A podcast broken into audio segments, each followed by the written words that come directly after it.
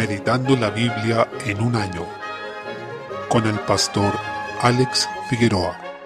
Día 9, mes 10. Jeremías capítulo 12. Desde el versículo 1, el profeta eleva una queja reverente en oración al Señor. Cabe señalar que hay quejas que son pecado de murmuración, como las del pueblo de Israel en sus tiendas, mientras se encontraban en el desierto, las que motivaron la ira de Dios, porque ellos murmuraron contra él. Esto lo podemos ver en pasajes como Números capítulo 11. En ese caso no se trató de una queja dirigida al Señor en oración, sino que comenzaron a hablar mal del Señor murmurando sobre la manera en que los estaba liderando. En el caso de este pasaje de Jeremías, la queja es muy distinta, pues, como en el caso de Habacuc y varios salmistas, lo que hace es dirigir un lamento al Señor pidiendo consuelo, sabiduría y orientación ante una situación que lo acongojaba. En este caso, Jeremías al parecer veía que el impío prosperaba y el justo sufría, y que había un culto falso al Señor, que habría estado proliferando. Entonces, aparentemente no había cómo reconciliar eso con la palabra de Dios, pero el Señor le responde finalmente, y por supuesto su sabiduría es perfecta, y se manifiesta así en la respuesta. Él tenía un propósito llevando a este pueblo a juicio, y esta tierra sería asolada. Esta palabra se estaba entregando antes de que viniera la invasión de los ejércitos extranjeros, específicamente los babilonios, pero vendría este dolor, llanto y lamento a raíz de la conquista por parte de este pueblo invasor. El Señor reprende sutilmente al profeta, pues ahora se quejaba, pero la oposición luego sería mucho mayor. Es decir, si no soportaba la oposición en un tiempo en que no era tan intensa,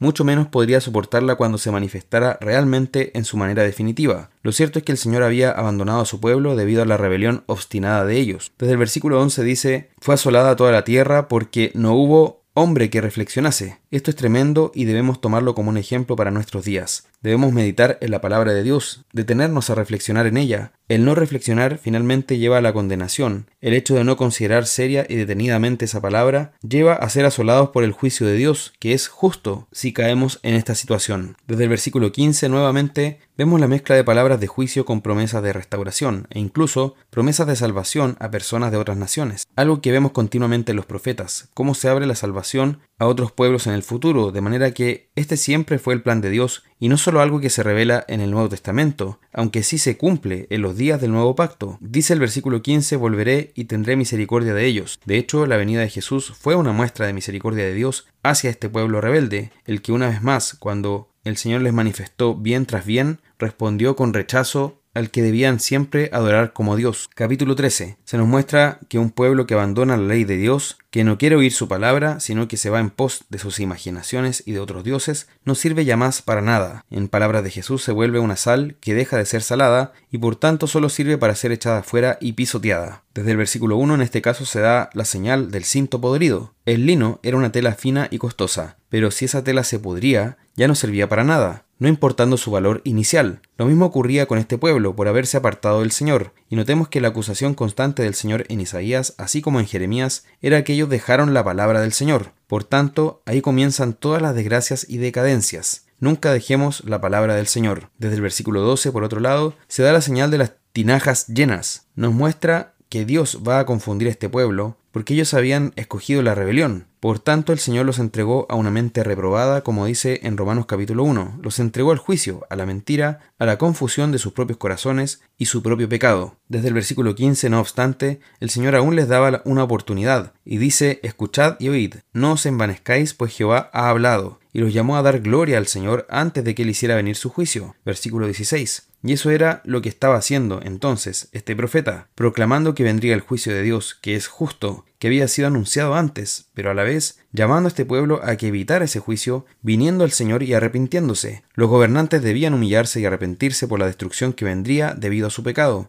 serían avergonzados debido a su maldad y su prostitución espiritual, pues ellos fueron responsables de guiar al pueblo hacia el mal, debiendo haberlos guiado hacia el Señor. Desde el versículo 23 se aclara que eso no lo podían hacer por sus propios medios. Ellos no podían limpiarse a sí mismos. Dice en el versículo 23, mudará el etíope su piel y el leopardo sus manchas. Así también podréis vosotros hacer bien, estando habituados a hacer el mal. Debemos considerar que solo en el Señor está nuestra salvación y solo Él puede restaurarnos. Nosotros no podemos salvarnos a nosotros mismos. Ese es justamente un aspecto central del mensaje del Evangelio. Capítulo 14. Desde el versículo 1 habla de una terrible sequía que vendría. Es decir, no solo había invasión extranjera, sino también fenómenos en la creación, querían venir dificultades, dolor, hambre y sed sobre este pueblo. Entonces acá hay una oración de Jeremías en el versículo 7. Aunque nuestras iniquidades testifican contra nosotros, oh Jehová, actúa por amor de tu nombre, porque nuestras rebeliones se han multiplicado contra ti, hemos pecado. Vemos en esto un modelo de cómo pedir perdón al Señor.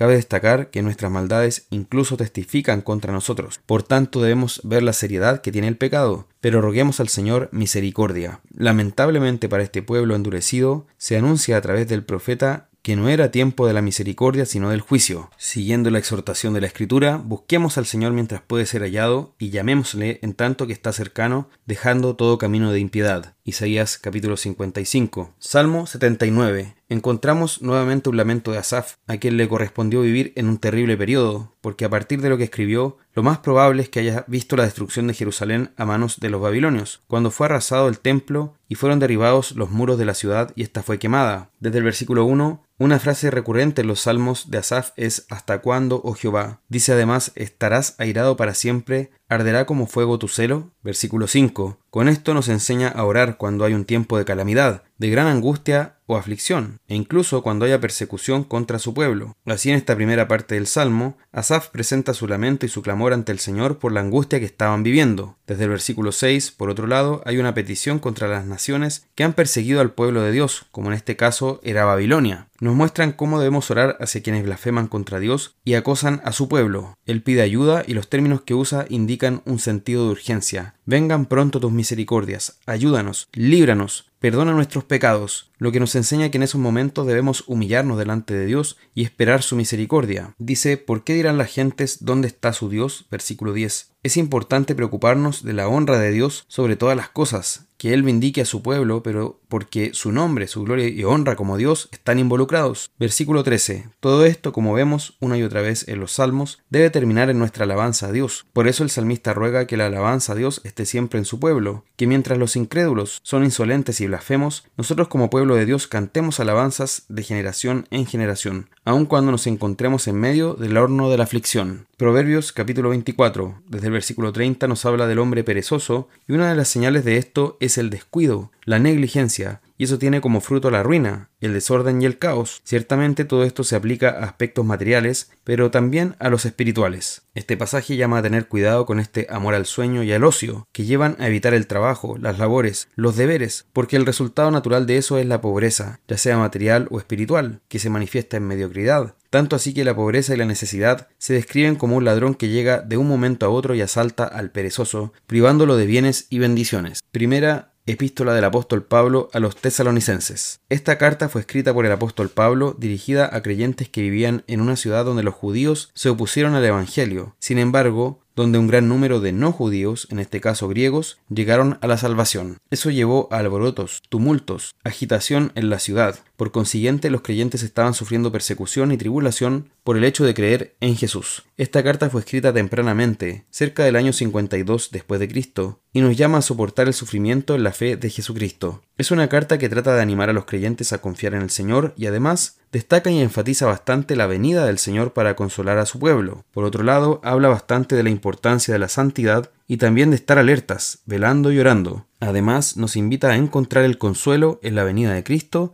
y en la renovación de todas las cosas. Capítulo 1. Desde el versículo 1 inicia con el saludo del apóstol Pablo junto a Silvano, también llamado Silas, y Timoteo, en su costumbre de presentarse con otros hermanos de aquellos que colaboraban con él. El apóstol destaca entonces el ejemplo de los hermanos de Tesalónica, que eran personas de fe, hermanos de trabajo que perseveraban en medio del sufrimiento, y eran hermanos que habían recibido la palabra de Dios, pero también con el testimonio de poder del Espíritu Santo. Versículo 5. Desde el versículo 6 cabe resaltar que ellos primero fueron enseñables. Eso es clave en cualquier discípulo cristiano. No hay verdadero discípulo si no tenemos un carácter enseñable. Quien tiene una actitud que muestra ese pecado de no ser enseñable constantemente, está demostrando que probablemente no es un discípulo verdadero de Cristo. Notemos que cuando los tesalonicenses llegaron a ser imitadores de quienes les enseñaron la palabra, luego de eso llegaron a transformarse en ejemplo. Versículo 7. Hay muchos que quieren pasar directamente a enseñar, sin embargo primero deben ser enseñados. Vemos en estos hermanos de Tesalónica que si alguien es enseñable y es imitador de quien le enseña con fidelidad la palabra de Dios, puede después de eso llegar a ser ejemplar. Se puede apreciar que ellos no estaban buscando ser ejemplo, pero lo fueron, como resultado de esa conducta piadosa. Y este ejemplo además se había extendido por muchos lugares. Versículo 8. Versículo 9. Es hermoso evidenciar cómo se daba un testimonio de estos hermanos que se habían convertido de los ídolos hacia Dios, para servir al Dios vivo y verdadero. Ese debe ser el testimonio de todo cristiano. Todos adorábamos algo. Fuimos creados para adorar, pero por el pecado que hay en nosotros, esa tendencia natural que tenemos de buscar a Dios se desvía hacia los dioses falsos, hacia los ídolos. Por eso cuando llega el Señor a nuestra vida, nos convertimos de los ídolos a Dios. Versículo 10. Ahora tenemos una esperanza que es la venida de Jesucristo, quien nos libra de la ira venidera. Por tanto, busquemos esa esperanza que solo está en nuestro Salvador. Capítulo 2. Desde el versículo 1 este pasaje nos enseña algo del ministerio de Pablo y además sobre el liderazgo. En primer lugar, que no busca agradar a los hombres, sino agradar al Señor. Versículo 4. Ese anhelo debe estar en todo cristiano y de manera especial se debe apreciar en quienes están a cargo de predicar la palabra. No deben tener como meta agradar a los hombres, sino a Dios, que es quien nos ha llamado y nos ha aprobado para predicar su palabra. En segundo lugar, Pablo y aquellos que tenían el ministerio de enseñar la palabra de Dios lo hacían con ternura, es decir, el hecho de querer agradar a Dios antes que a los hombres no significaba que ellos fueran rudos o que tuvieran un trato grosero o que no les importara cómo trataban a sus hermanos, sino que dice el versículo 7, antes fuimos tiernos entre vosotros como la nodriza que cuida con ternura a sus propios hijos, es decir, con ternura como la madre que amamanta y cuida a sus hijos. Era tanto así, con un amor tan grande, que querían incluso entregar sus propias para que pudieran ser salvos estos creyentes. Versículo 8. Además se comportaron irreprensiblemente, íntegramente. Por tanto, vemos que esto debe ser también parte de las actitudes y disposiciones que están presentes en el liderazgo cristiano, porque reflejan las virtudes de nuestro Salvador, el carácter, la excelencia de nuestro Jesucristo.